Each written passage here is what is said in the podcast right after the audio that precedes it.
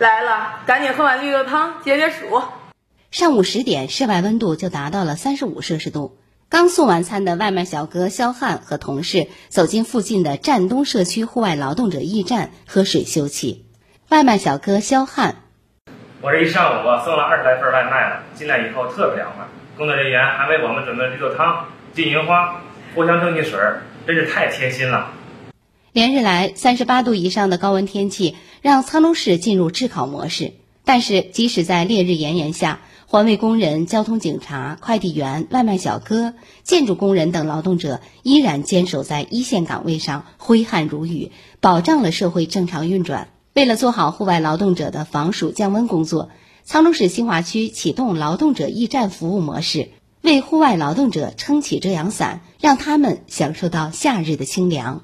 唯一，你看看咱们这个活动室还有什么需要改进的地方呀？多多来点那个糖水，那那个绿豆汤。看到两位环卫工人过来，站东社区户外劳动者驿站管理员高丽华走上前去，与两人唠起了家常。高丽华。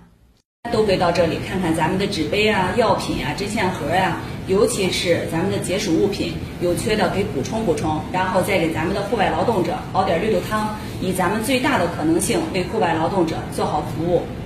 驿站面积虽然不大，但是桌椅、饮水机、应急医药箱、充电插口、电饭煲等设施设备一应俱全，并开设了图书室、休息室、科普室、娱乐室等活动室。劳动者在这里可以避暑、饮水、休息，还可以看看书。驿站每天有管理员值班。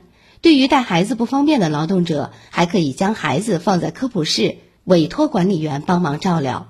沧州市新华区总工会党组成员、二级主任科员刘世军：我们将结合季节和天气情况，不断优化驿站服务内容，增设驿站的数量，为户外劳动者提供方便，提升户外劳动者的获得感。和幸福感。新华社记者张硕，报道员李云飞，河北报道。